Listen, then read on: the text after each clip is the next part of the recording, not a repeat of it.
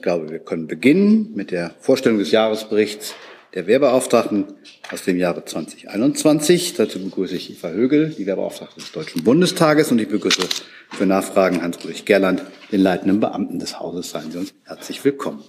Frau Högel, Sie haben das Wort. Sie beginnen.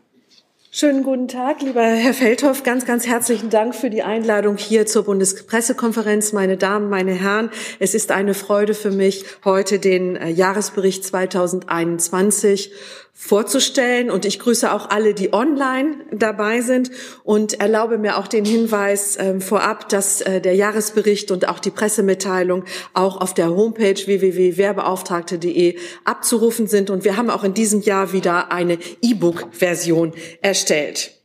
Ich beginne mit einem Dank. Ich beginne mit einem Dank an die 184.000 Soldatinnen und Soldaten, die jeden Tag hochmotiviert, engagiert, pflichtbewusst ihren Dienst leisten. Und das kann man gar nicht oft genug hervorheben und loben. Und ich danke auch ganz herzlich äh, dem Amt der Wehrbeauftragten, den äh, 64 Kolleginnen und Kollegen, die mit viel Erfahrung, mit viel Sorgfalt, mit Engagement und vor allen Dingen auch mit Herzblut jeden Tag die Anliegen der Soldatinnen und Soldaten bearbeiten und zum Jahresbericht natürlich beigetragen haben. Der Jahresbericht bildet wie jedes Jahr auch dieses Mal wieder das ganze Soldatenleben ab, und zwar von Ausbildung bis Zulagen. Ich habe dieses Jahr auch neue Themen drin drin. Ich habe zum Beispiel ein Kapitel Klima drin weil ich der Auffassung bin, dass auch die Bundeswehr da ihren Beitrag leisten kann und leisten sollte. Und da 2021 ein Jahr der Olympischen Spiele war, habe ich auch das Thema Sport aufgenommen, nämlich den wunderbaren äh, äh, Sport, die Hochleistungssportförderung durch die Bundeswehr, die auch zu Medaillen führt und aber auch die Rahmenbedingungen des Sportes in der Truppe ansonsten beleuchtet. Sie wissen, dass der Jahresbericht ist immer eine Ansammlung von Mängeln, Fehlern und Versäumnissen und im besten Fall Grundlage dafür, dass das Ministerium und der Deutsche Bundestag das zum Anlass nimmt, um äh, an Lösungen und für Verbesserungen zu arbeiten.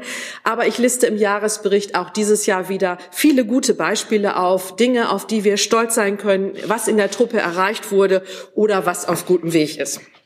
Wir bearbeiten im Amt der Wehrbeauftragten jedes Jahr ungefähr 4000 Vorgänge. Im Jahr 2021 waren das genau 3967 Vorgänge und davon waren 2606 persönliche Eingaben von Soldatinnen und Soldaten. Das entspricht ungefähr den Zahlen des Vorjahres. Außerdem greife ich ja neben den Eingaben äh, Dinge auf, die Soldatinnen und Soldaten mir bei meinen Truppenbesuchen vortragen und auch die sogenannten meldepflichtigen Ereignisse werden zum Teil von uns aufgegriffen und weiterverfolgt. Ich bin dankbar, dass im Jahr 2021 ich trotz Corona viele Begegnungen hatte und auch viele Truppenbesuche möglich waren. Sie sehen das auch im Jahresbericht, die Auflistung. Ich konnte über 60 Truppenbesuche machen. Dafür bin ich sehr dankbar. Und endlich konnte ich im Jahr 2021 auch in die Einsatzgebiete reisen, was 2020 wegen Corona nicht möglich war. Und so war ich im Juli in Litauen und im November in Mali und Niger. Denn diese Truppenbesuche auch auch in den Einsatzgebieten ersetzen äh, nichts, kann durch nichts ersetzt werden. Kein Telefonat, keine Mail, keine Videokonferenz ersetzen die persönlichen Eindrücke, die vor Ort sehr wichtig sind. Ich bezeichne das Jahr 2021 als das Jahr der Bundeswehr. Von der Amtshilfe bis zum Ende des Afghanistan-Einsatzes war die Bundeswehr in dem ganzen Jahr da, wo sie gebraucht wurde, professionell und zuverlässig. Und unsere Soldatinnen und Soldaten, das ist gerade in diesen Tagen sehr wichtig, nochmal hervorzuheben, garantieren Frieden, Freiheit und unsere Sicherheit. Und Putins völkerrechtswidriger Krieg in der Ukraine führt uns allen vor Augen, wie real dieser Frieden bedroht ist. Und das bedeutet auch, dass die Bundeswehr bei ihrem Kernauftrag, nämlich Bündnis- und Landesverteidigung, in der nächsten Zeit auch und jetzt aktuell auch schon so gefordert sein wird wie nie. Und deshalb, meine Damen und Herren, brauchen unsere Soldatinnen und Soldaten die besten Rahmenbedingungen. Und das betrifft das Material, das betrifft das Personal und die Infrastruktur. Und Sie können sich vorstellen, dass ich mich sehr gefreut habe und ich begrüße es ganz ausdrücklich, die Ankündigung des Bundeskanzlers, ein 100 Milliarden Euro Sondervermögen zu ermöglichen und den Verteidigungshaushalt zu erhöhen. Das ist in schweren Zeiten eine gute Nachricht für die Bundeswehr. Denn mit diesem Geld soll die volle Einsatzbereitschaft wiederhergestellt werden. Mit diesem Geld kann finanziert werden, was in der Truppe dringend benötigt wird. Und als Wehrbeauftragte sage ich ganz deutlich, die Priorität muss zunächst mal darauf liegen, die Ausstattung der Soldatinnen und Soldaten zu verbessern. Unsere Frauen und Männer in der Bundeswehr brauchen alles, was sie am Mann und an der Frau haben müssen, um den Auftrag auszufüllen. Und deswegen muss das Geld erstens in der Truppe ankommen und zweitens auch zügig ankommen. Das heißt, neben dem Geld müssen auch die Beschaffungsverfahren zügiger auf den Weg gebracht werden und durchgeführt werden. Die Prozesse müssen beschleunigt werden und das Vergaberecht muss auch vereinfacht werden. Ich war sehr, ähm, ich will es mal so deutlich sagen, entsetzt, als ich zum Beispiel in Mali und Niger war, aber auch in Litauen und festgestellt habe, dass nicht mal im Einsatz alles parat ist. Wir kennen die Debatte auch aus Afghanistan, aber es ist so, dass es auch im Einsatz äh, an der Ausstattung mangelt oder auch am großen Gerät. Es wird dann zwar zügig auch alles beschafft, aber auch in Mali habe ich festgestellt, dass die Westen nicht immer rechtzeitig da waren oder der Transportpanzer Fuchs nicht so einsatzbereit war damals damals, als ich da war, nur 50 Prozent, wie es sein sollte. Wir haben den Grundsatz Train as you fight und das heißt, sowohl in der Ausbildung, in der Übung als auch im Einsatz muss alles vorhanden sein, um den Dienst gut ausüben zu können. Und deswegen reicht es auch nicht, wenn das große Gerät zu 77 Prozent einsatzbereit ist. Das ist eine Verbesserung gegenüber dem Vorjahr, aber das ist noch nicht genug. Ein wichtiges Thema ist das Thema Personal in der Bundeswehr. Und da muss ich sagen, das ist wirklich sehr positiv, dass trotz Corona der Bestand an Personal in der Bundeswehr ungefähr gleich geblieben ist. Im Jahr 2021 zum Jahresschluss 183.695 Soldatinnen und Soldaten.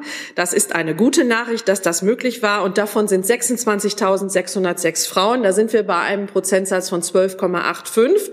Das geht ganz langsam voran. Das wird ganz langsam mehr, aber wir sind da noch lange nicht am Ziel.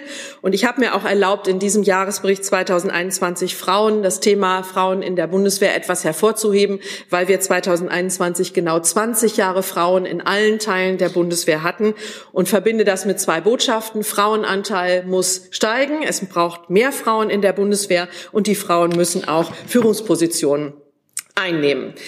Bis 2021 soll die Bundeswehr aufwachsen auf 203.000 Soldatinnen und Soldaten. Und das heißt, dass die Bundeswehr gut sein muss in den Themen Personalgewinnung, Personalentwicklung und Personalbindung. Das ist eine Mammutaufgabe für die Bundeswehr, offene Stellen gut zu besetzen und vor allen Dingen auch jungen Leuten gute Angebote zu machen, aber auch mit einem realistischen Bild, nicht nur mit schönen Plakaten, sondern auch mit einem realistischen Bild. Denn, meine Damen und Herren, das ist mir sehr wichtig und das weiß ich aus vielen Gesprächen mit Soldatinnen Soldatinnen und Soldaten. Es ist wichtig, auch zu vermitteln, Soldat, Soldatin zu sein, ist kein normaler Job, ist nicht vergleichbar mit Verwaltung oder einer Kfz-Werkstatt, sondern die Soldatinnen und Soldaten stehen im Zweifel für den Auftrag mit ihrem Leben ein.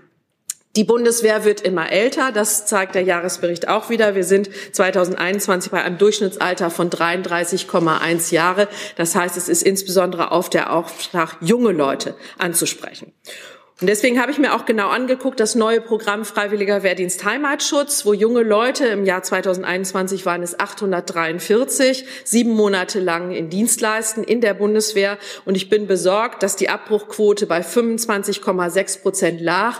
Und wenn dieses Programm fortgeführt wird, dann muss es auf jeden Fall deutlich besser werden. Ich komme zum Thema Infrastruktur. Das ist auch ein wichtiges Thema für Soldatinnen und Soldaten. Wir haben einen Investitionsbedarf in der Bundeswehr bis zum Jahr 2034 von 19 Milliarden Euro. Und wir wissen, dass die Landesbauverwaltungen, die dafür im Wesentlichen zuständig sind, alle zusammen pro Jahr eine Milliarde Euro umsetzen können.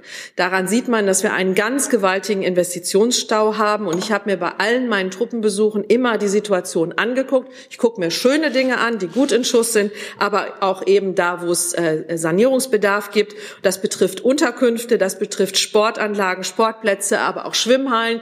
Wenn die Kampfschwimmer in Eckernförde seit über zehn Jahren keine Schwimmhalle haben, in der sie trainieren können, dann gibt es ein Problem. Und ich habe mir erlaubt, auch an die 16 Ministerpräsidentinnen und Ministerpräsidenten zu schreiben, weil das eine gemeinsame Kraftanstrengung sein muss von Bund und Ländern, um das Bauen bei der Bundeswehr zu beschleunigen und die Kasernen gründlich zu sanieren.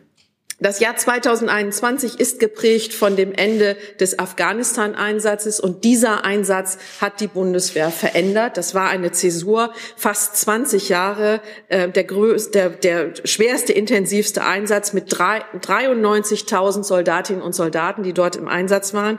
59 haben in Afghanistan ihr Leben verloren und viele Soldatinnen und Soldaten sind verwundet, an Körper und Seele zurückgekommen.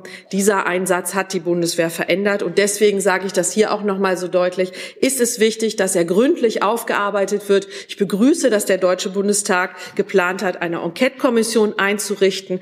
Und ich hoffe, dass er nicht durch die durch den Krieg in der Ukraine und tagesaktuelle Geschehnisse völlig aus dem Blick äh, verloren wird, sondern diese Enquete-Kommission, diese Aufarbeitung ist wichtig, auch für laufende und künftige Einsätze. Denn wir müssen intensiv darüber diskutieren, in welchen Teilen der Welt soll die Bundeswehr eingesetzt werden, mit welchen Partnern, mit welchen Zielen, mit welchen Mitteln, in welchem Umfang, mit welcher Dauer. Und das, meine Damen und Herren, diese Fragen und diese Antworten vor allen Dingen erwarten die Soldatinnen und Soldaten vom Deutschen Bundestag.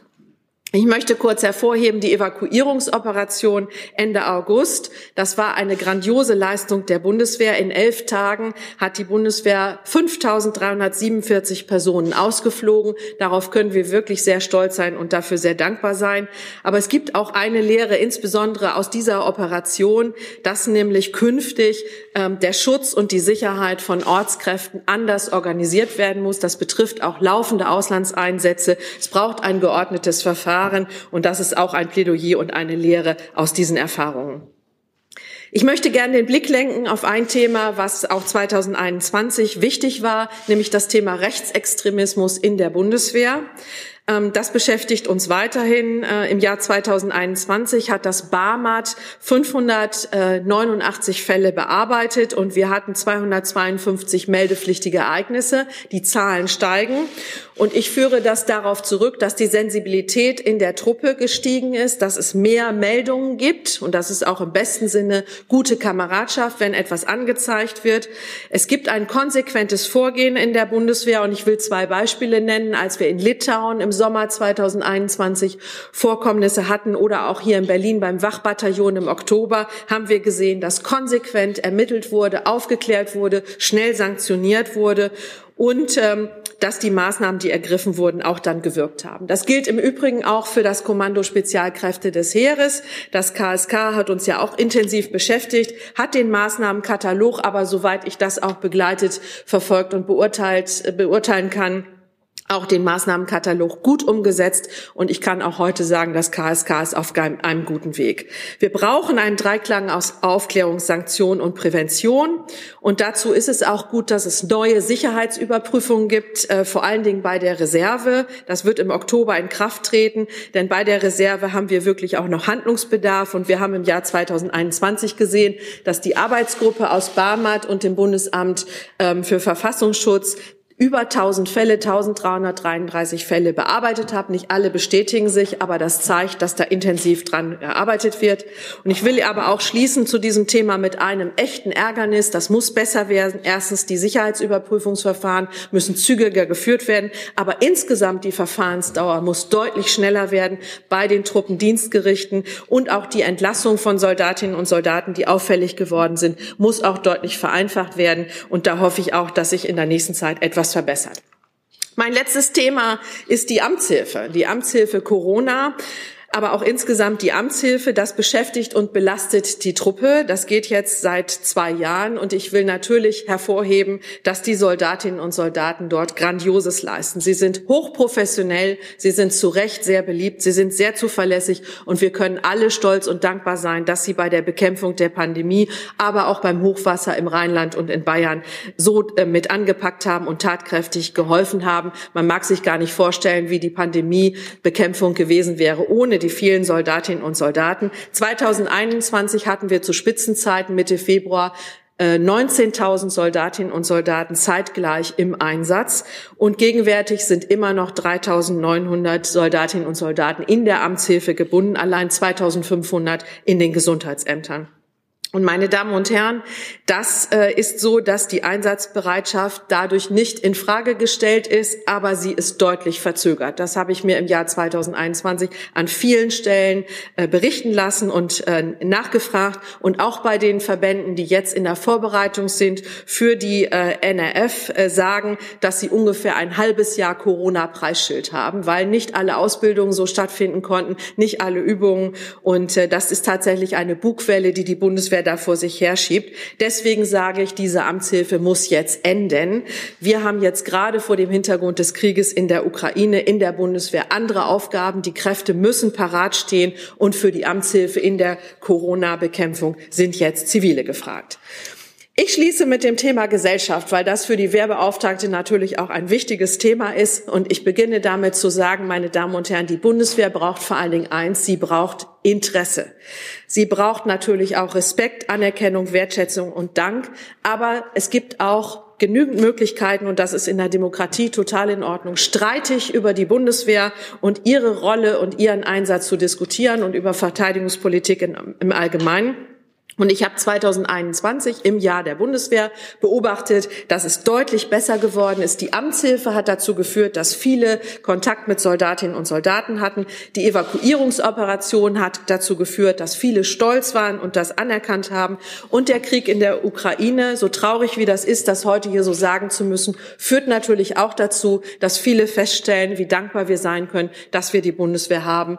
Und deswegen schließe ich nochmal mit einem Dank. Erstens Dankeschön für Ihr Interesse Interesse und nochmal für die Einladung hierher. Und ich danke auch ganz zum Schluss nochmal unseren Soldatinnen und Soldaten für ihren Dienst für Frieden, Freiheit und Sicherheit und freue mich jetzt auf Ihre Fragen und Anmerkungen. Herzlichen Dank. Du sag mal, Kira, ganz unter uns, du bist die Jüngste hier? Ja. Warum arbeitest du hier eigentlich? Na, weil wir das beste Journalismusformat in Deutschland sind und weil hier keine Werbung läuft. Und woher kommt die Kohle für dein Gehalt? Per Banküberweisung oder PayPal von den Leuten, die uns zuschauen oder zu hören. Wie das geht? Seht ihr in der Podcast-Beschreibung. Vielen Dank, Frau Högel. Die erste Frage geht an Herrn Möhle. Sie mich hier? Äh, Holger Möhle, Bonner Generalanzeiger. Äh, Frau Högel, es gibt ja den Befund äh, von einigen Generälen, dass die Bundeswehr nicht fähig ist, das Land und das Bündnis mitzuverteidigen. Schließen Sie sich dem an. Was bedeutet das für den Fall? Wir wissen ja nicht, wo es hinläuft, dass der Ukraine-Krieg auf NATO-Europa überschwappen sollte? Und sind Sie dafür, die Wehrpflicht zu, wieder zu aktivieren? Danke. Ich mache es mal in der Reihenfolge Ihrer Fragen, Herr Müller. Zunächst einmal wenn Sie beispielhaft nehmen die äh, Äußerung des Inspekteur Heeres von General Mais, die Bundeswehr sei blank, dann muss ich als Wehrbeauftragte sagen, dass das natürlich ein sehr emotionaler Beitrag war und General Mais auch auf bestehende Defizite hingewiesen hat. Aber die Bundeswehr ist einsatzbereit. Und ich habe ja eben auch geschildert, dass es natürlich Defizite gibt, die auch beseitigt werden müssen. Und wir haben vor allen Dingen jetzt gesehen, dass es unter Umständen sehr schnell gehen muss mit der Einsatzbereitschaft. Die Kräfte wurden sehr zügig Österreich verlagert jetzt Verstärkungskräfte nach Litauen. Es ist geplant, in die Slowakei auch Kräfte zu verlegen. Und äh, außerdem wurden Kräfte verlegt nach Rumänien für das, für das Air Policing. Deswegen muss die Kaltstartfähigkeit, wenn ich den Begriff auch mal so verwenden darf, äh, der Bundeswehr deutlich besser werden. Wir müssen also alles parat haben. Aber die Bundeswehr ist trotzdem einsatzbereit und kann ihre Verpflichtungen in der NATO auch übernehmen. Der zweite Punkt, wir setzen alles dran, alle, die da Verantwortung tragen, beitragen, dass, die, äh, dass dieser Krieg in der Ukraine, dass die NATO nicht involviert wird in diesen Krieg. Äh, das ist ganz, ganz wichtig. Äh, wir können uns das, glaube ich, alle nicht vorstellen, was das heißen würde, wenn die NATO involviert wäre. Und das ist, glaube ich, ganz wichtig und das Gebot der Stunde, dass die NATO vorbereitet ist und sich gut schützt und verteidigt und bereit ist und abschreckt auch, aber nicht äh, in diesen Krieg hineingezogen wird. Und das Dritte ist, ähm, Sie haben ja sicherlich wahrgenommen, dass ich mich gerne in einer Debatte darüber diskutiere, wie junge Menschen sich auch in unserer Gesellschaft engagieren sollten und könnten und die Bundeswehr natürlich auch ein Bereich ist, den ich gerne attraktiv für junge Menschen machen möchte. Aber eine Debatte über die Wiedereinführung der Wehrpflicht und die Rückgängigmachung der Aussetzung zum gegenwärtigen Zeitpunkt vor dem Hintergrund des Ukraine-Kriegs ist für mich eine theoretische Debatte, die jedenfalls jetzt in dieser Situation nicht weiterhilft. Aber ich freue mich über eine künftige künftige Debatte darüber, wie die Bundeswehr mehr gutes Personal bekommen kann und wie auch jungen Leuten gute Angebote gemacht werden können, sich in unserer Gesellschaft zu engagieren. Herr Jung. Frau Hügel, in Ihrer Pressemitteilung äh, fordern Sie, dass das Geld, was jetzt äh, auf den Weg gebracht wird für die Bundeswehr, sinnvoll investiert wird. Können Sie uns mal die Definition von sinnvoll hier geben und was wären nicht sinnvolle Investitionen jetzt? Sehr gerne. Zunächst einmal ist es so, dass äh, es wichtig ist, dass es jetzt keine wie auch immer gearteten Wunschlisten gibt, sondern es ist so, wenn man eine Bestandsaufnahme macht, was fehlt der Bundeswehr? Und da geht es ja um Investitionen in Material von Ausstattung bis zu großem Gerät. Dann ist schon klar, was es braucht. Und so kommt die Summe von 100 Milliarden Euro ja auch zustande. Das heißt, all das, was der Bundeswehr jetzt fehlt, ich beginne mal mit Kälte- und Nässeschutz, Helme ähm, über Schutzwesten. Ich gehe weiter bis zu Nachtsichtgeräten, Funkgeräte und dann bis zum großen Gerät, also ähm, Boote und Schiffe für die Marine, äh, schwerer Transporthubschrauber, Nachfolge Tornado zur Sicherung der nuklearen Teilhabe. Also da gibt es eine ganze Menge, was dringend notwendig ist und schon identifiziert ist. Und wenn das jetzt in die Truppe investiert wird, dann ist das definitiv sinnvoll. Und als Wehrbeauftragte sage ich auch mal, wenn es um eine zeitliche Priorisierung geht, dann bin ich äh, sehr dafür, erstmal das anzuschaffen, was auch zügig beschafft werden kann, was nicht jahrelang erst entwickelt werden muss. Und da fange ich mal mit der unmittelbaren Ausstattung von Soldatinnen und Soldaten an an. Wenn das so gemacht wird, bezeichne ich das als sinnvoll. Zusatz? Was wäre denn nicht sinnvoll? Und wir haben ja in den letzten Jahren und Jahrzehnten immer wieder gesehen, dass Milliarden an Euro in der Bundeswehr, manche sagen, versickert ist. Äh, wie kann das in Zukunft verhindert werden? Also nicht sinnvoll. Und zwar, und zwar strukturell und grundlegend. Nicht sinnvoll wäre es, wenn man jetzt anfängt, äh, irgendwas Neues zu entwickeln, was dann 2050 oder so zuläuft und die Bundeswehr dann davon äh, ähm, ähm, profitiert, sondern all das, was jetzt schon in der Entwicklung ist, was schon geplant wird, das kann jetzt über die Jahre mit dem Sondervermögen finanziert werden.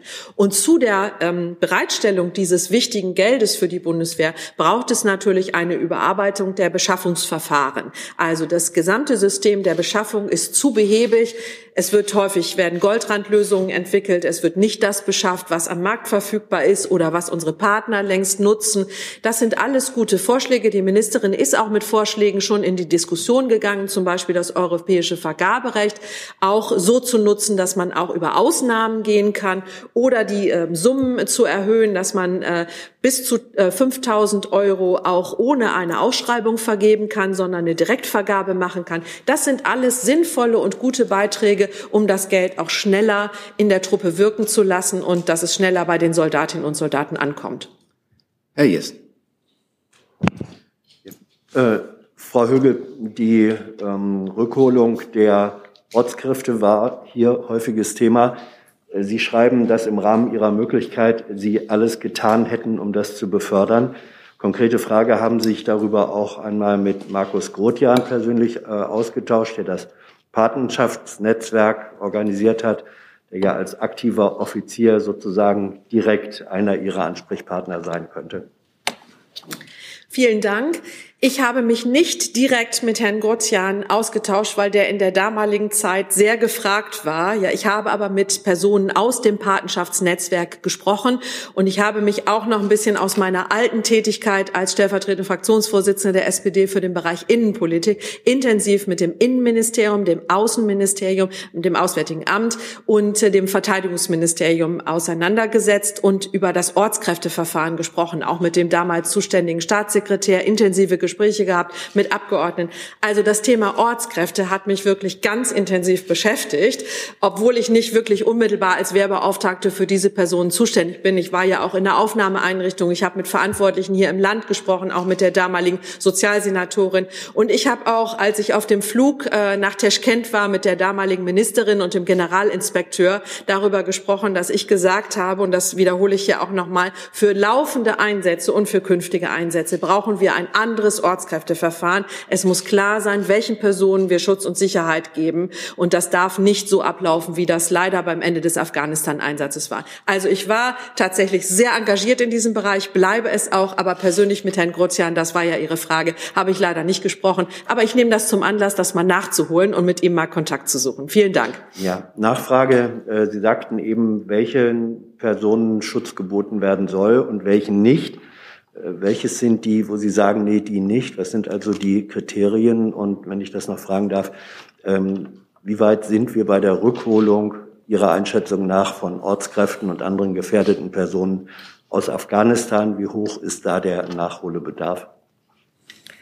Also zunächst einmal ähm, finde ich es wichtig, äh, all die Personen, die uns geholfen haben im jeweiligen Einsatzland, den Auftrag gut zu erfüllen. Das betrifft alle Personen aus dem Bereich Entwicklungshilfe und so weiter. Ich spreche jetzt aber nur für die Bundeswehr. Alle, die irgendwie Verbindungen, Verträge, welche Gestalt auch immer diese Verträge hatten, aber die geholfen haben, entweder das Camp abzusichern, ja, oder bei der Dolmetschung oder so. Und da bin ich auch tatsächlich dafür, einen weiten Begriff, zum Beispiel einen weiten Familienbegriff. Ich habe mit vielen Personen aus Afghanistan gesprochen, die gesagt haben, der Familienbegriff, wenn es ab 18 volljährig ist und dann die Person nicht mehr zur Familie gehört, gehört, das entspricht nicht unserem afghanischen Familienbegriff. Das heißt, man muss einen deutlich weiteren Begriff haben, als wir vielleicht in unserer westlichen Welt haben, zum Beispiel von Familie. Und dann finde ich es auch sehr wichtig, und ich habe mich zum Beispiel in Mali und Niger darüber informiert, dass die Personen vor Ort ordentliche Verträge haben. Ja? Und zwar manchmal nicht nur direkt mit der Bundeswehr, sondern wir beauftragen ja auch örtliche Firmen. Und dann finde ich, ist es auch unsere Verpflichtung zu gucken, dass die Personen, die beauftragt werden, wiederum von den Firmen, dass wir da nicht die Augen verschließen schließen, sondern auch hingucken, was für Arbeitsverträge haben die. Also ich bin da eher für, für eine weite Dings, aber natürlich können nicht alle, die irgendwie mal Kontakt hatten und keinen Vertrag oder keine Beziehung hatten, können nicht alle tatsächlich auch geholt werden. Aber das ist ja dann die Einzelfallprüfung, die dann erfolgen muss. Und ich kann Ihnen jetzt keine Auskunft geben, weil ich keine eigenen Erkenntnisse hatte und das wäre jetzt Spekulation und unseriös, inwieweit das Auswärtige Amt, das Innenministerium, das BMZ jetzt dran sind, auch noch weitere Personen aus Afghanistan Afghanistan nach Deutschland zu holen und ihnen Schutz und Sicherheit zu geben. Ich lasse mich aber fortlaufend informieren, dass das läuft. Und wir haben auch immer mal Einzelpersonen, die sich bei uns wenden und wir geben das dann weiter, auch insbesondere ans Auswärtige Amt. Herr Kappelan. Frau Högel, über die Reform des äh, Vergabe- und Vergaberechts- und Beschaffungswesen reden wir ja jetzt seit vielen, vielen Jahren. Was macht Sie denn zuversichtlich, äh, dass das jetzt gelingen könnte? Wie könnte das gelingen? Welchen Push könnte es durch den Krieg äh, gegen die Ukraine da geben? Also, dass man überhaupt in der Lage sein wird, dieses viele Geld in den kommenden Jahren auch wirklich auszugeben. Und was äh, den Krieg in der Ukraine angeht, äh, glauben Sie, dass es da auch eine Bewusst Bewusstseinsveränderung gibt, allgemein, auch im Bundestag, in Ihrer Partei, wenn ich an die nukleare Teilhabe denke? Die war ja auch äh, sehr umstritten bis hin in die Fraktionsführung. Ändert sich da jetzt etwas? Ich beginne mal damit, dass ich Ihnen sage, dass ich bisher auch immer gesagt habe, 50 Milliarden Euro im Verteidigungshaushalt ist eigentlich eine komfortable Finanzierung der Bundeswehr. Und daran hat man auch gesehen, dass die Probleme tatsächlich in den Strukturen liegen. Wenn wir aber jetzt alles aufsummen, was die Bundeswehr braucht, dann kommen wir eben auf die 100 Milliarden. Und diese enorme Summe, die zur Verfügung steht in den nächsten Jahren, die ist eine Riesenchance, äh, dafür sie jetzt auch gut und wie ich eben schon mal gesagt habe, sinnvoll auszugeben. Denn wir hatten ja sogar in den vergangenen Jahren auch mal ein Problem, dass die 50 Milliarden oder damals fast 50 Milliarden von der Bundes, ähm, vom Verteidigungsministerium, von der Bundeswehr gar nicht komplett ausgegeben wurden. Das war ja im vorletzten Jahr eine gute Nachricht, dass gesagt wurde, alles Geld wurde jetzt ausgegeben.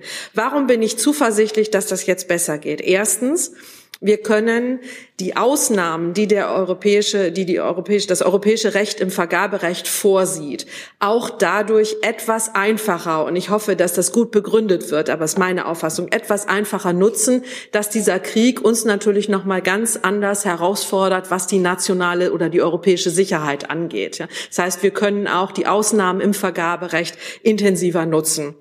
Und dazu kommt auch, das ist, glaube ich, das war Ihr anderer Punkt, ein verändertes Bewusstsein, schlagartig. Manche bezeichnen das als den Ukraine-Schock oder der Bundeskanzler hat von einer Zeitenwende gesprochen. Natürlich durch den Krieg in der Ukraine, den brutalen Angriffskrieg in unserer unmittelbaren Nähe, mit der Gefahr, inwieweit ist die NATO auch involviert, wie können wir die NATO-Mitgliedstaaten an der Ostflanke schützen, schärft natürlich das Bewusstsein dafür, wie wichtig auch militärische Abschreckung ist und wie wie wichtig es ist, dass die Bundeswehr flott gemacht wird, eine schlagkräftige, moderne Armee ist in der NATO. Und dieses Bewusstsein trägt natürlich auch die notwendigen Veränderungen. Erstens bei der Finanzierung, aber zweitens auch bei der Veränderung der rechtlichen Grundlagen.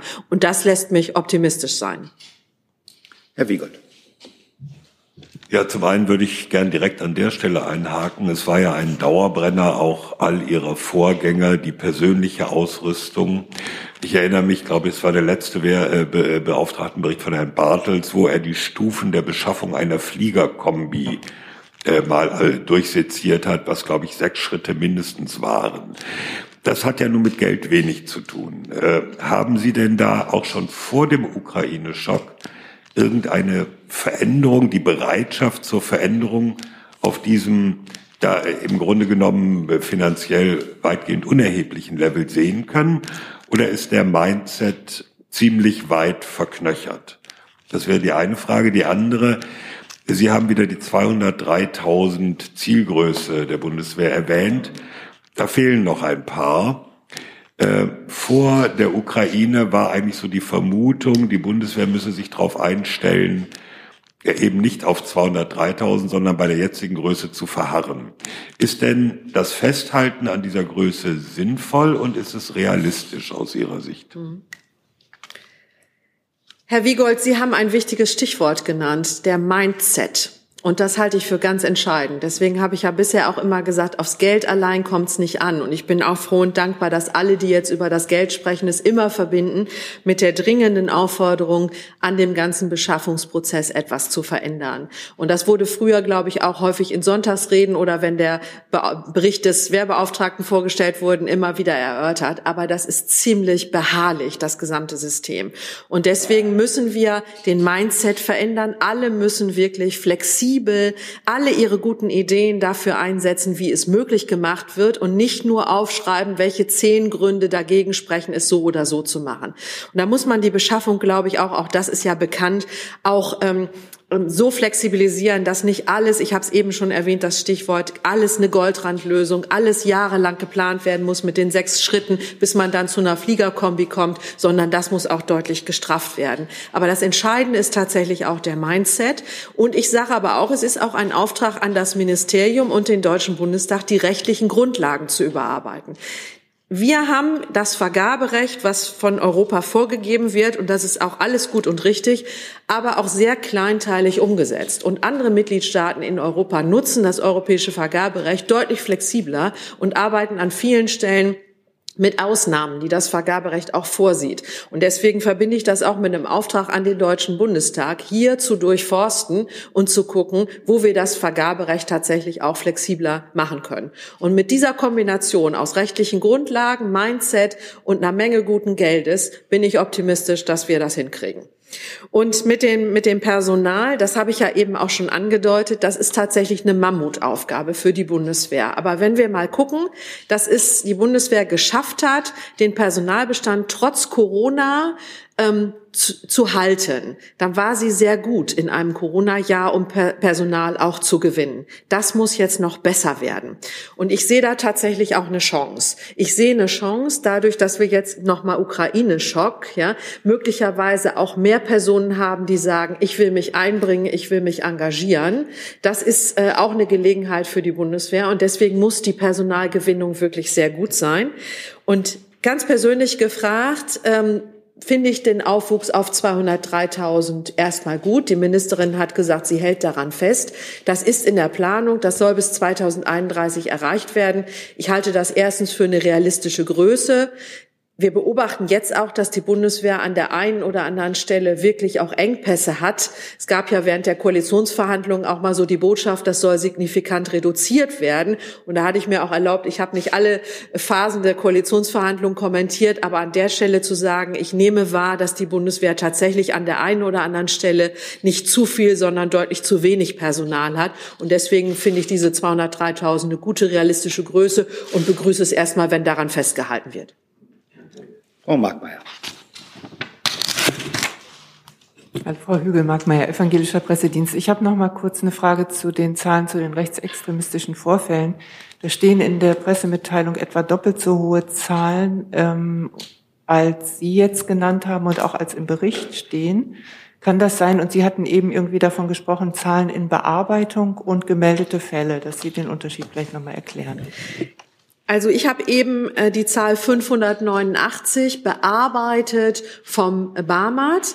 Es ist so, aber das ähm, ist auch sehr unterschiedlich von den Sachverhalten. Erstens, welche Qualität, wenn ich es mal so nennen darf, die Fälle haben, aber auch, was sich dann tatsächlich bestätigt.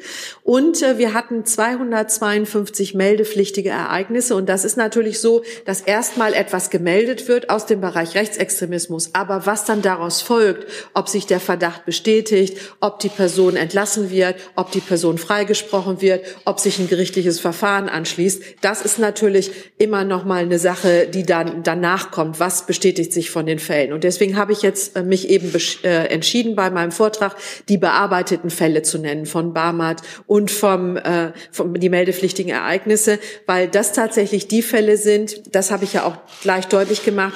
Wir bekommen mehr Meldungen und das ist für mich auch ein Indiz dafür, dass die Bundeswehr auch sehr sensibel damit äh, umgeht, dass es rote Linien gibt, aber auch, dass Kameradinnen und Kameraden deutlich aufmerksamer sind als als in der Vergangenheit. Also ich nehme die gestiegenen Fälle nicht unbedingt dafür, dass ich jetzt sagen muss, es gibt ein Riesendrama und ein großes Problem mit Rechtsextremismus in der Bundeswehr, aber wir müssen doch aufmerksam sein, denn jeder einzelne Fall ist einer zu viel. Zusatz? Nur noch einmal, dass ich es wirklich richtig verstehe. Also die bearbeiteten Fälle sind aus mehreren Jahren. Nein, das waren die, die 2021 bearbeitet wurden. Dann habe ich es tatsächlich nicht verstanden, weil das ja deutlich mehr ist als gemeldete.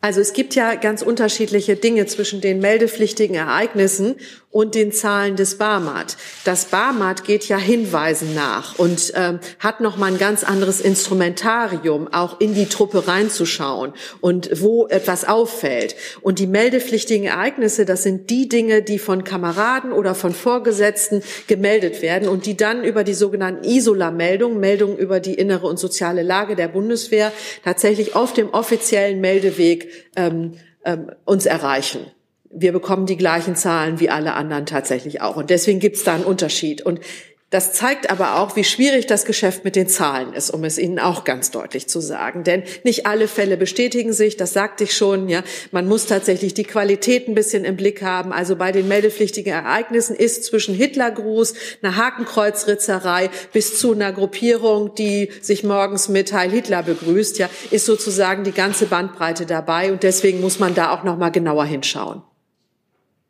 Herr Kollege. Ja, äh, Sebastian Heinrich vom Nachrichtenportal Watson. Ich habe noch eine Frage zum gesellschaftlichen Ansehen. Ähm, es war jetzt dieser Tage auch wieder bei manchen der Demos gegen den Ukraine-Krieg zu beobachten, dass ähm, ein nicht ganz unerheblicher Teil der Bevölkerung allem, was mit Bundeswehr, mit Militärischem zu tun hat, mit großer Ablehnung nach wie vor begegnet, trotz dieses Ukraine-Schocks, den Sie genannt haben. Was ist aus Ihrer Sicht nötig, um diesem Teil der Bevölkerung ähm, zu begegnen und den Ängsten und Sorgen, die vielleicht diese Menschen haben?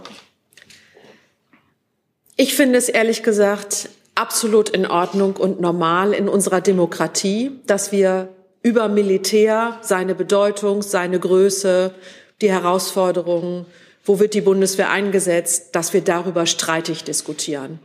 Denn ich habe das ja eben bewusst an den Anfang gestellt, das Schlimmste ist Desinteresse. Wir brauchen eine wirkliche Diskussion mit und über die Bundeswehr. Und das Allerwichtigste ist erstmal Interesse. Ich habe das sehr bedauert als Wehrbeauftragte, dass der Bundestagswahlkampf quasi ohne Diskussion über Außenverteidigungs-, Europapolitik äh, geführt wurde. Und das ist für die Bundeswehr nicht gut, wenn nicht über sie gesprochen wird. Und vielleicht will ich das mal bildlich machen. Es gibt von der Bundeswehr aus dieser Werbekampagne ein schönes Plakat, was ich wunderbar wunderbar finde und was im Eingangsbereich des Verteidigungsministeriums hängt. Wir sind dafür da, dass ihr gegen uns sein könnt. Und das bringt es, glaube ich, ganz gut auf den Punkt. Und wenn ich mir jetzt die Friedensdemonstrationen, die großartigen ähm, Bekenntnisse zur Unterstützung der Ukraine gegen den Krieg angucke, dann sind da viele Menschen, die sehr friedensbewegt sind und trotzdem felsenfest davon überzeugt sind, dass wir im NATO-Verbund gut zusammenarbeiten müssen mit unseren Partnern, dass wir in der Europäischen Union zusammenstehen müssen und dass es dafür auch Militär braucht. Gut ausgerüstetes Militär. Und vielleicht darf ich auf Ihre Frage schließen, dass es mich auch als Wehrbeauftragte sehr gefreut hat, als es die erste Blitzumfrage gab. Wie stehen Sie zu dem 100 Milliarden Euro Sondervermögen? Und 74 Prozent der dort Befragten gesagt haben, das finden wir eine gute Idee. Unsere Soldatinnen und Soldaten müssten bestens ausgerüstet und vorbereitet sein, um für den Fall der Fälle gut gerüstet zu sein. Herr Jolfer. Ja, Nikita Jolk für Deutsche Welle Russisch. Frau Högel, ich habe zwei Fragen äh, mit dem ukrainischen Hintergrund. Zum einen, äh, glauben Sie wirklich, dass eine Bundeswehr mit einer Zahl von 203.000 Angehörigen in der Lage wäre, die Landesverteidigung Deutschlands zu gewährleisten bei einem ähnlichen Angriff, wie jetzt die Russen auf die Ukraine gemacht haben? Und die zweite, vielleicht noch wichtigere Frage, welche Folgen hat denn dieser Angriff auf die Ukraine für die Moral der Truppe? Das, was früher noch überhaupt nicht vorstellbar war, dass deutsche Soldaten auf russische Soldaten schießen. Können sich die deutschen Soldaten jetzt das vorstellen? Zunächst einmal glaube ich, dass mit den 203.000 Soldatinnen und Soldaten ähm, unsere Bundeswehr in der Lage ist, die vor allen Dingen Bündnisverteidigung, und ich sage gleich, warum ich das so betone, aber auch die Landesverteidigung gut zu bestehen und gut vorbereitet zu sein. Denn äh, ich komme noch mal darauf zurück, es ist ja im Wesentlichen eine Bündnisverteidigung. Das heißt, wir haben die Bundeswehr im NATO-Verbund und dort wird auch arbeitsteilig gearbeitet. Nicht alle Stellen, alle Fähigkeiten gleichermaßen bereit, sondern das wird äh, abgestimmt, das wird gemeinsam gemacht und man sieht es jetzt ja auch in Litauen, Litauen, in Rumänien, wie dort arbeitsteilig gearbeitet wird. Also insofern halte ich das für einen wichtigen und guten, aber auch ausreichenden Beitrag, wenn wir mit über 200.000 Soldatinnen und Soldaten äh, da in, im NATO-Verbund äh, agieren und vorbereitet sind. Zur Moral in der Truppe kann ich Ihnen sagen, dass ich habe natürlich direkt nach dem Beginn dieses fürchterlichen Krieges mit vielen Soldatinnen und Soldaten gesprochen. Ich war auch in Verbänden, die jetzt NATO Response Force sind und sich vorbereiten oder auch mit den Verstärkungskräften in Litauen. Ist es so, dass dieser Krieg natürlich Soldatinnen und Soldaten noch mal ganz anders betrifft und beschäftigt, als das uns alle tut. Ja? Und natürlich kommt dazu, dass ihnen sehr bewusst wird, was ihnen eigentlich immer bewusst ist, aber natürlich ist es jetzt sehr konkret, was es bedeutet, Soldat oder Soldatin zu sein. Und dass sie im Zweifel mit ihrem Leben für den Auftrag einstehen. Und das ist zum Beispiel den Kräften in Litauen sehr bewusst, dass die Bedrohung sehr konkret ist. Und äh, deswegen kann ich Ihnen sagen, aus den Gesprächen, die ich geführt habe, unsere Soldatinnen und Soldaten sind vorbereitet, sie haben eine gute Moral, sie nehmen den Auftrag an und sie äh, handeln mit den Partnern innerhalb der NATO, im Europäischen Verbund Seit an Seit dafür, erstens zu verhindern, dass der Krieg sich ausweitet und NATO-Länder betroffen sind, äh, aber auch vorbereitet zu sein ähm, für den Ernstfall und entsprechend auch die Abschreckung sehr ernst nehmen und sich individuell auch gut darauf vorbereiten. Herr Jung.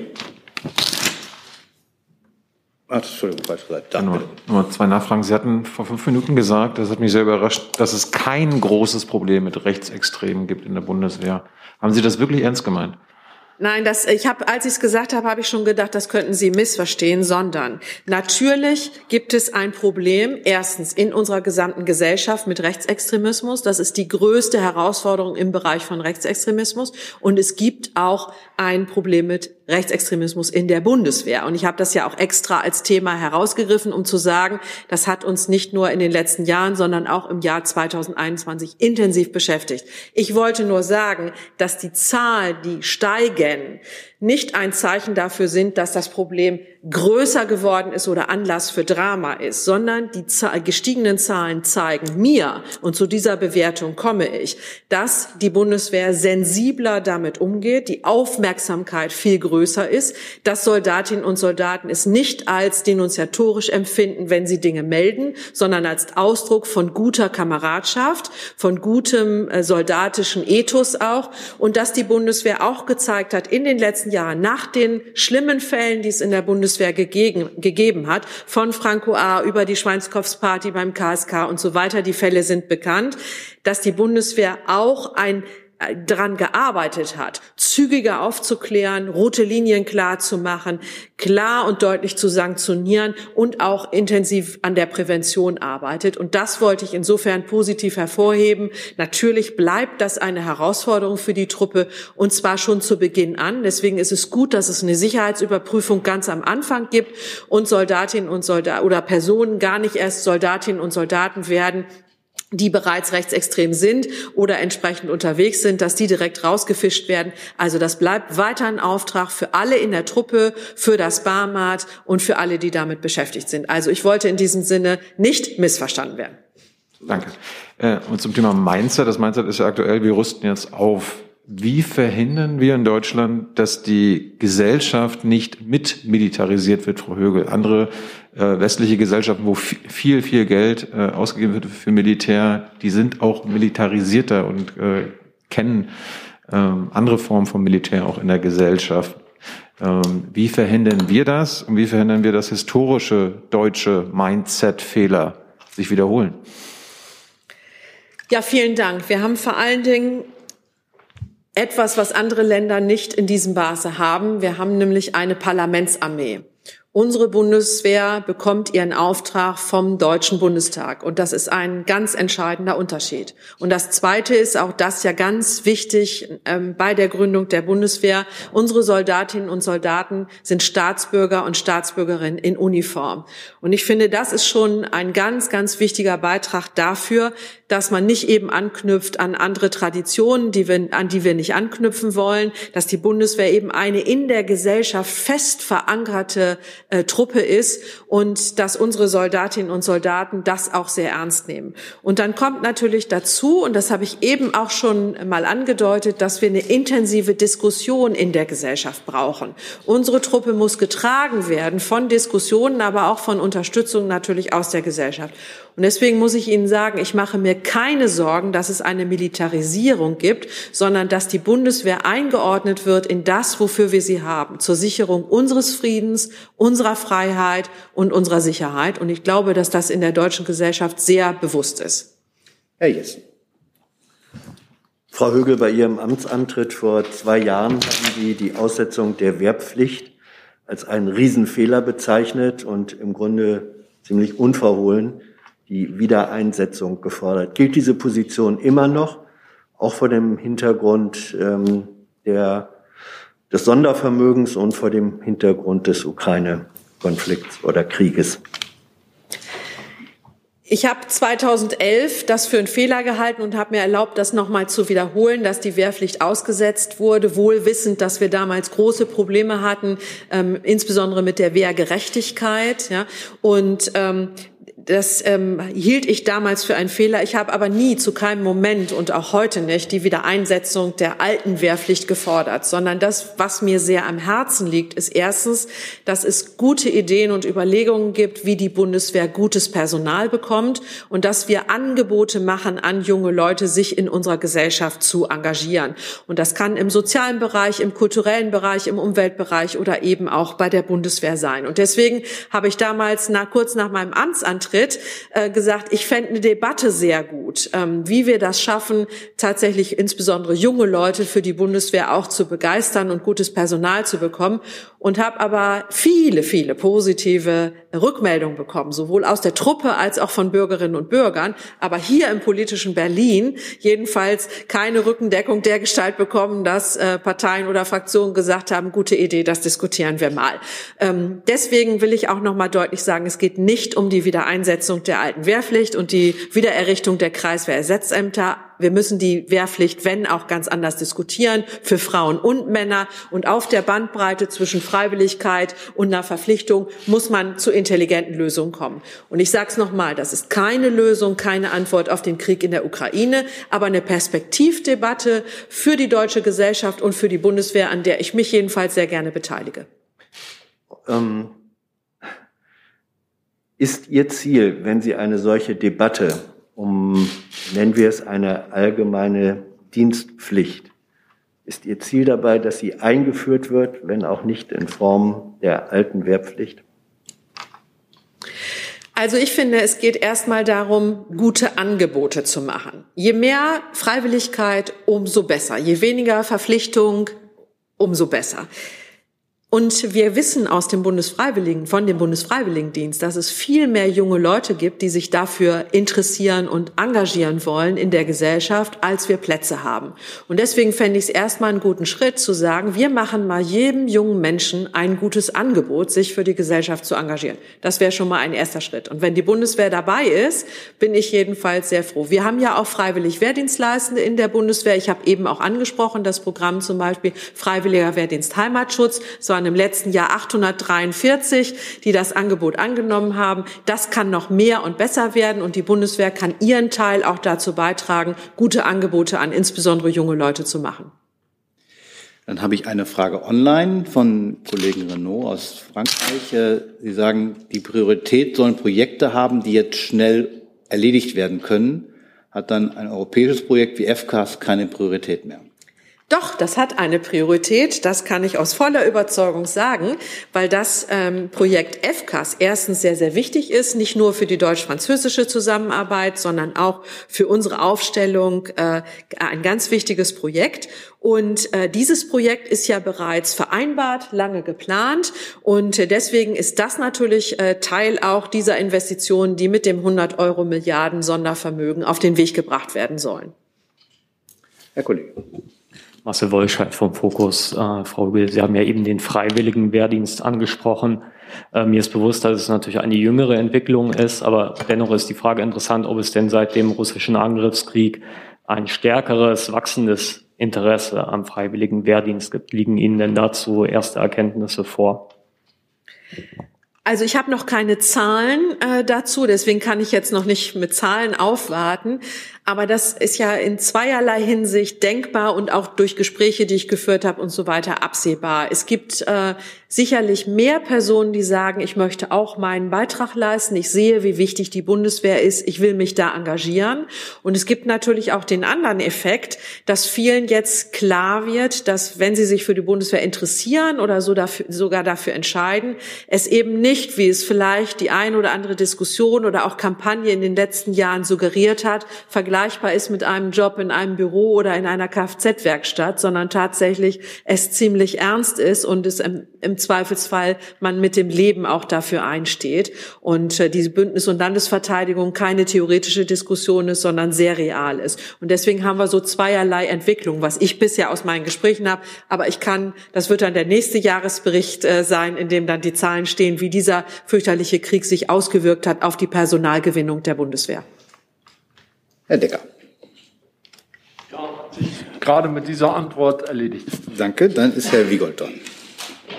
Ja, das passt und schließt auch sehr direkt daran an. Sie haben ja das Stichwort Abschaffung der Kreiswehrersatzämter genannt. Die Bundeswehr hat ja ähm, sehr sorgfältig mit der Aussetzung der Wehrpflicht auch sämtliche Strukturen für Reserve, Reservisten, Einplanung und so weiter äh, entsorgt sozusagen, fängt jetzt an, die mühsam wieder aufzubauen.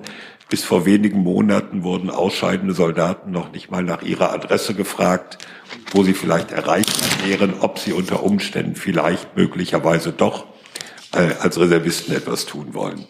Äh, das ändert sich langsam, ändert sich das schnell genug? Also ist die Bundeswehr überhaupt schon gewillt, aus dem vorhandenen Potenzial, nämlich den ausscheidenden Soldaten, eine Reserve in irgendeiner Form aufzubauen?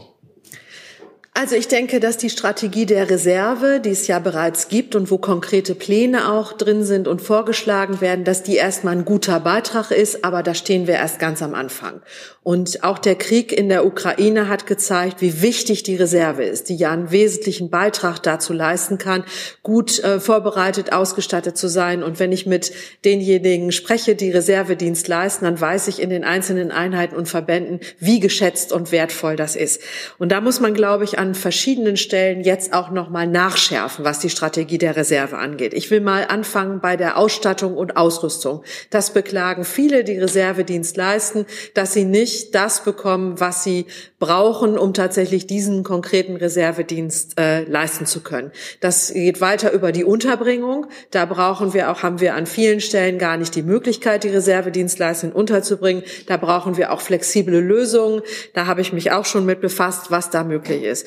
Dann ähm, haben wir das auch gesehen dass zum Beispiel in der Corona-Pandemie-Bekämpfung, die haben auch uns angeschrieben, viele, die über 65 waren, gesagt haben, ich bin noch topfit, ja, ich bin Arzt, Ärztin, ich kann auch meinen Beitrag leisten, ich nehme das jetzt nur beispielhaft, ja, aber mit 65 ist Schluss. Das heißt, man muss vielleicht auch noch mal drüber nachdenken, ähm, welche Personen man ganz konkret anspricht. Und deswegen würde ich mal äh, abschließend sagen, wir müssen die Strategie der Reserve nachschärfen. Die Reserve hat eine enorme Bedeutung. Das ist ein ganz wichtiges Potenzial und deswegen sollte es auf jeden Fall klar sein, und das passiert ja jetzt auch mit der Strategie der Reserve, dass alle angeschrieben werden, dass alle informiert werden und äh, dass wir auch die Grundbeorderung haben und dass das sukzessive aufwächst, damit wir tatsächlich ein gutes Potenzial an Reservedienstleistenden haben. Und wir verfolgen das auch mit wirklichem Augenmerk im Amt auch, weil sich erstens Reservistinnen und Reservisten auch an uns wenden, aber ich auch in den Gesprächsrunden immer Gelegenheit habe, mich mit denen auszutauschen.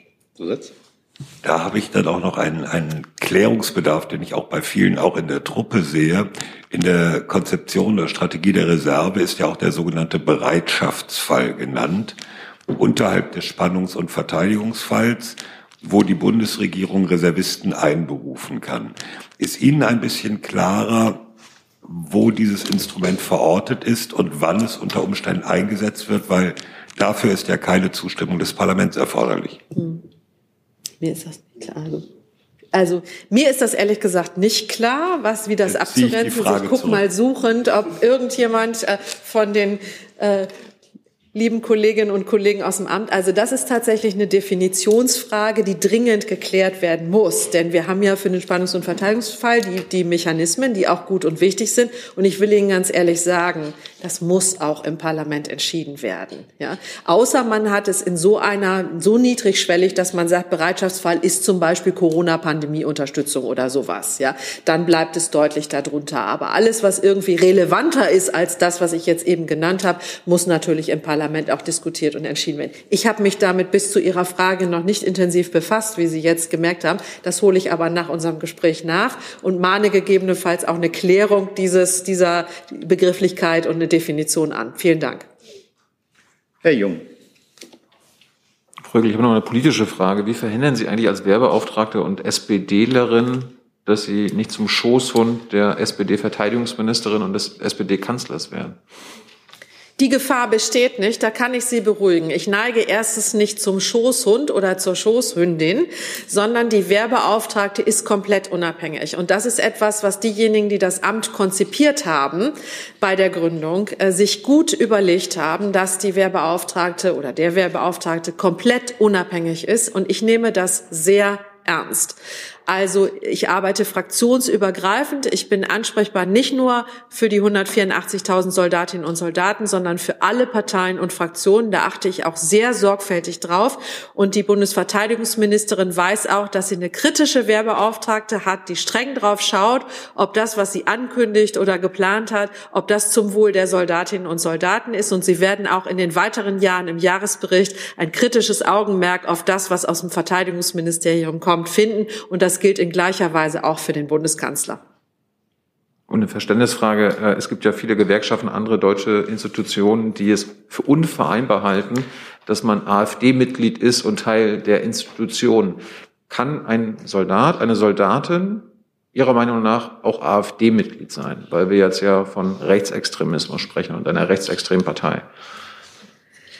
Also das ganz Entscheidende ist ja, wie äußert sich ein Soldat, eine Soldatin? Ähm, steht er oder sie fest auf dem Boden des Grundgesetzes? Vertritt er die Werte des Grundgesetzes? Äh, und das ist für Soldatinnen und Soldaten ja noch mal strenger als für andere Bürgerinnen und Bürger. Aber grundsätzlich nehmen Soldatinnen und Soldaten auch, das ist auch ihr Grundrecht, ihr Recht auf freie Meinungsäußerung wahr.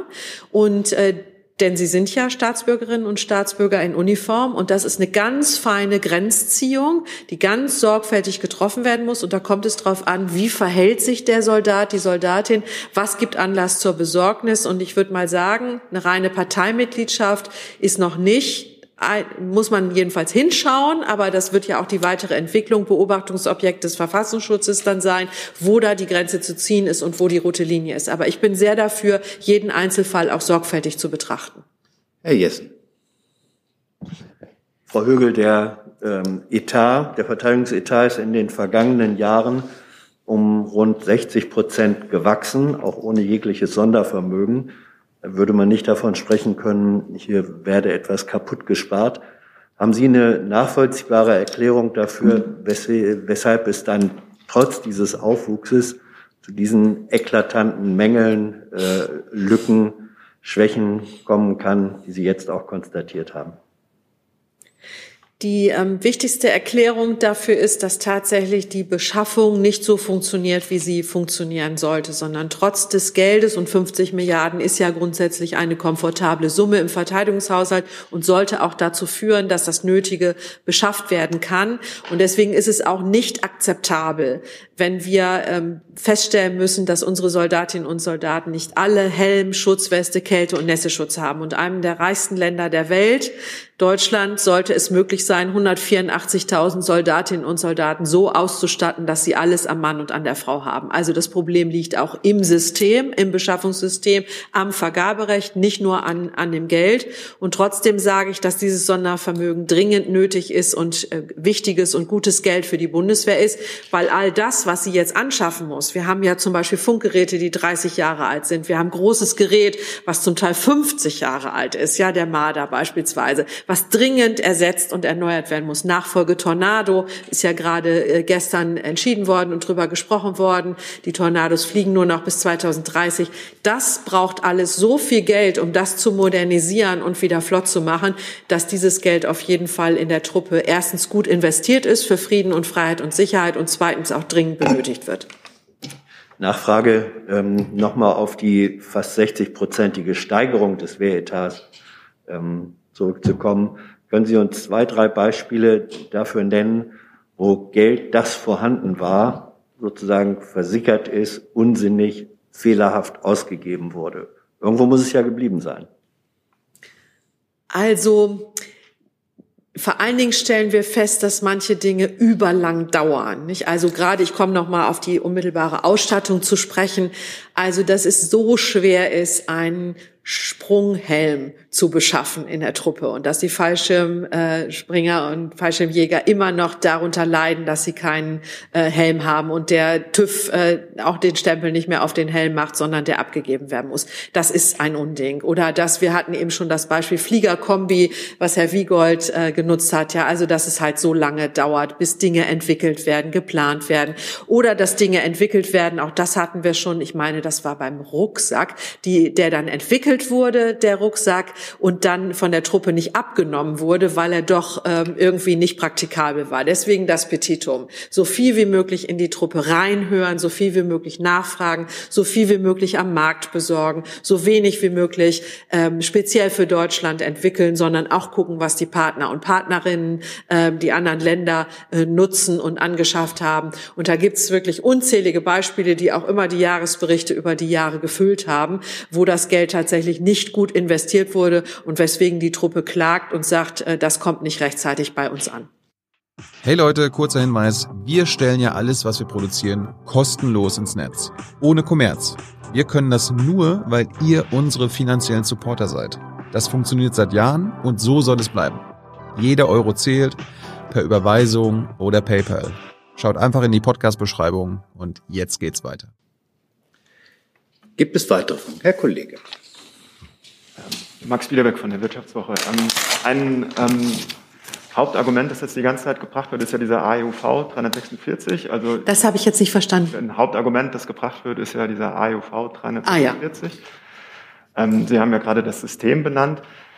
Ähm, nationale Sicherheitslage, die Franzosen machen es so. Ähm, jetzt sind aber viele dieser Maßnahmen zeitlich begrenzt. Wie ähm, nachhaltig finden Sie denn diese Regel? Oder glauben Sie nicht, dass wir dann in ein paar Jahren, wenn die Sicherheitslage sich äh, hoffentlich entspannt hat, ähm, wieder in dieselben Probleme wieder reinrutschen? Das ist eine logischerweise sehr berechtigte Frage, aber das Wichtige ist doch, dass wir es jetzt erstmal nutzen. Denn ähm, das ist ja brutal, dass man das so sagen muss jetzt, aber der Krieg in der Ukraine gibt uns die Möglichkeit, auch juristisch sorgfältig zu begründen, warum wir diese im äh, 346 AEUV vorgesehenen Ausnahmen auch nutzen können. Und wie lange das dauert, wie lange man begründen kann, dass es eine, ein, ein, die nationale Sicherheitslage erfordert, das wird auch im europäischen Rahmen zu besprechen sein, denn das geht ja den anderen Mitgliedstaaten ganz genauso. Und es wird auch im europäischen Rahmen darüber ja eine Diskussion ähm, erfolgen, wie schaffen wir es, unsere jeweiligen Streitkräfte so gut aufzustellen, dass wir als Europäer unseren Beitrag leisten können. Da geht es ja auch um die Rollenverteilung mit den USA im Rahmen der NATO und andere Fragen, so ich für die nächsten Jahre erwarte, dass diese Diskussionen auch im europäischen Rahmen äh, geführt werden. Auch ähm, die strategischen Überlegungen, die Europa ja anstellt, das sind ja alles Fragen, die damit einhergehen. Deswegen mache ich mir, sage ich mal, auf Ihre Frage um die Befristung im Moment keine Sorgen, sondern äh, sehe es als positiv an, dass diese Ausnahme auch von Deutschland künftig genutzt wird. Ich habe jetzt keine weiteren Fragen. Danke ich, Frau Hückel. Und danke Ihnen. Danke Ihnen. Und schließe die Pressekonferenz. Herzlichen Dank.